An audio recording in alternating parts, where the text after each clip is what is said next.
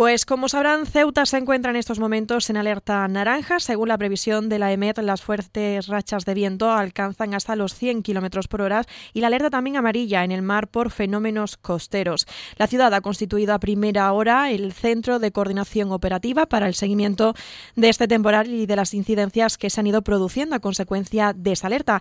Tenemos ya con nosotros al director general de Gobernación con competencias en protección civil, Alfonso Conejo, y al técnico de emergencias y protección civil Álvaro Muela, muy buenas tardes. Buenas tardes. Buenas tardes. ¿Cuál es la situación en la ciudad o todo lo que se ha producido hasta el momento en cuanto a ese temporal que estamos padeciendo aquí en la ciudad? Sí, se recibió, como bien dices, la alerta desde el Centro Nacional de de emergencias e inmediatamente se, se, dio traslado a todos los servicios implicados en emergencias de la ciudad. Se constituyó, como bien has, informado, un, centro de coordinación en el que también participa Delegación de Gobierno, Guardia Civil, Policía Nacional. Nos pusimos en contacto con todos los organismos, desde eh, los dependientes del Estado, de la, de la Delegación de Gobierno y todos los servicios de emergencia dependientes de la ciudad, a los que quiero agradecer desde luego todo el trabajo realizado hasta ahora.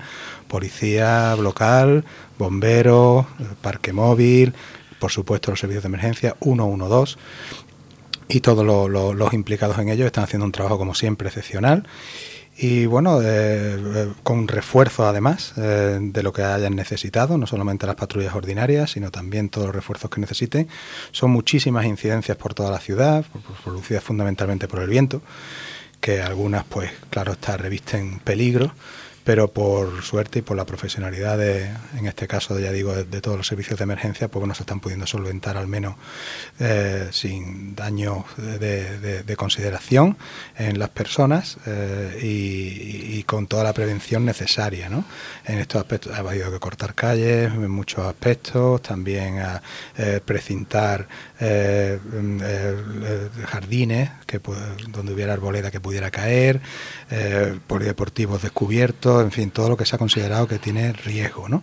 Y desde luego hace un llamamiento, para eso también es muy importante los medios de comunicación, hacer un llamamiento a la población de que utilice el 112, no solamente cuando se produce la emergencia, sino también cuando detecte que se puede producir algún peligro y que no solamente eh, refuercen, ahora seguramente el, técnico de, protección civil detallará mucho mejor que yo lo que son la prevención a la, ciudadanía, pero que no solamente piensen en la seguridad propia, sino también en la de los demás, reforzando pues mm, también en, las viviendas pues cualquier elemento que pueda caer a la calle, macetas, porque la verdad es que el viento está siendo muy muy fuerte. Las consecuencias del temporal siguen siendo notorias en la ciudad. ¿Cómo ha sido esa jornada de esta, de esta noche ¿no? en cuanto a esos avisos que aún así se siguen produciendo a lo largo de esta jornada? Sí, los avisos son permanentes, gracias a Dios son múltiples. Ya digo, por eso ha habido que reforzar y están a destajo todos los, los servicios de emergencia de los que tenemos que estar orgullosos, sinceramente, en la ciudad, de cómo de, la implicación que tienen ¿no? y, de la voluntariedad. Pues antes también, incluso hablando de voluntarios, pues también se han puesto a, nuestra disposición los voluntarios de protección civil y otros organismos, todos, la verdad.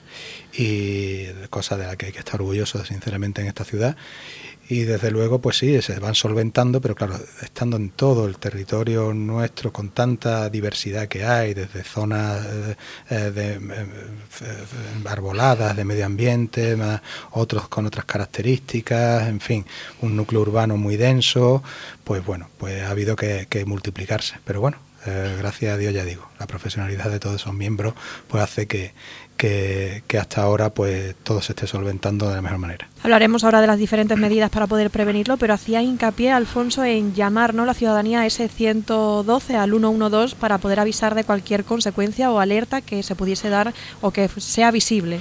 Efectivamente, la, colaboración ciudadana, como en todo, es fundamental. También gracias a los medios de comunicación estamos transmitiendo ese mensaje.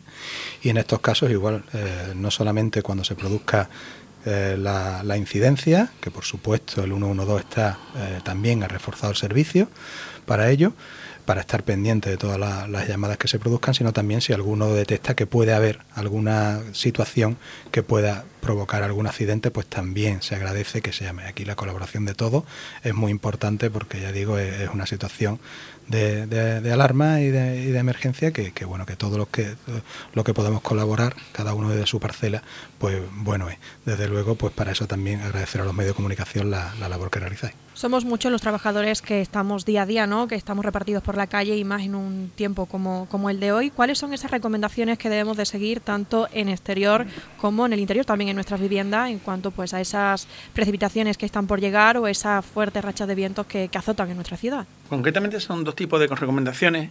Sería primero la de viento en la ciudad.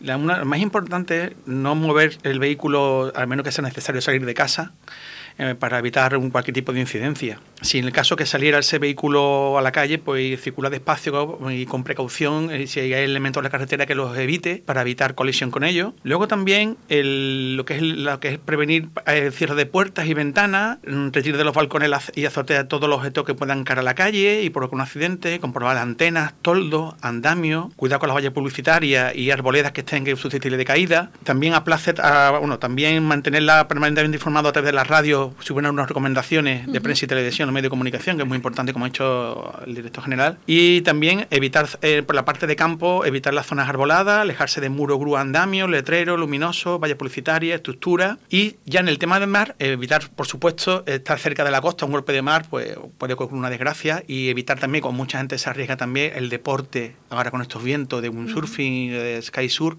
evitar ese, ese tipo de deporte porque puede, puede ser mayor el accidente que puede ocurrir. Cualquier anomalía que detecte este, como ha dicho el, director de, de, gobernación, referente a algo que pueda ocurrir, que llame el 112 y ya se activa el protocolo acorde a esa situación que ha llamado. Son muchas las personas que no son consecuentes de todos los riesgos que puede tener el salir no a la calle, ¿no? ¿Cuáles son los riesgos a los que se expone la ciudadanía cuando no es consecuente a la hora de tener en cuenta estas recomendaciones que nosotros le ofrecemos y se envalentonan y salen a la calle? Pues mire usted, hace poco, subiendo para, arriba el director y yo hemos visto como una chapa del mercado central eh, de un lo que era una solera del, del autobús se salió volando. Entonces hay que evitar todo ese riesgo porque puede ocurrir un accidente bastante grave. Una chapa volando, pues de hecho hay macetas que pueden caer también, que la gente que no recoge las macetas, persianas también, trozos de persianas eh, y también lo que son los edificios más antiguos, pues trozos de, de, de, estructura del edificio que pueden caer y producir un accidente grave. Como bien explicas Álvaro, hemos visto también contenedores en mitad de la calzada, caídas de palmeras en la acera, derrumbe también de casquetes de los edificios. ¿Cuál es el tiempo que está establecido esta alerta para tener en consecuencia o en prevención todas estas recomendaciones que estamos ofreciendo a, nuestros oyentes? lo que es la, alerta meteorológica siempre son predicciones, nunca se pueden afirmar el en el tiempo. A veces que se activa un nivel rojo y no ha ocurrido, a veces un nivel naranja y no ha pasado nada. Este ha sido, ha sido imprevisto, ha sido a las 8 de la mañana y a los 4 minutos ya estaba todo el servicio alerta, a los 4 minutos de haber recibido la llamada, el, el correo electrónico del Centro Nacional de Emergencia. Está hasta las 15 horas, hasta las 7 tarde, nivel naranja, por ahora. Y a partir de las 15 horas hasta las 12 horas de la noche, ese nivel naranja se convierte en amarillo. También el costero mm, se queda exactamente igual. Amarillo hasta las 12 de la noche por ahora, hasta el previo cambio. Es decir, que aunque se reduzca lo que es la alerta, tenemos que seguir teniendo en cuenta todas estas prevenciones y recomendaciones que nos estáis ofreciendo a nuestros oyentes. Sí, correctamente. Hay que, hay que, acatarlo en la medida de lo posible, mejor las recomendaciones de protección civil para evitar males mayores. Pues nosotros desde Onda Cero estaremos muy pendientes. Por el momento no hay que lamentar daños personales, eso también es importante recordarlo, pero las consecuencias del temporal pues están siendo notorias en nuestra ciudad. Director General de Gobernación, Alfonso Conejo, y técnico de Emergencia y Protección Civil, Álvaro Muela, muchísimas gracias por venir hasta nuestros estudios y agradecer también la labor que estáis haciendo en un día tan, tan movido como hoy. Muchas gracias a vosotros. Muchas gracias.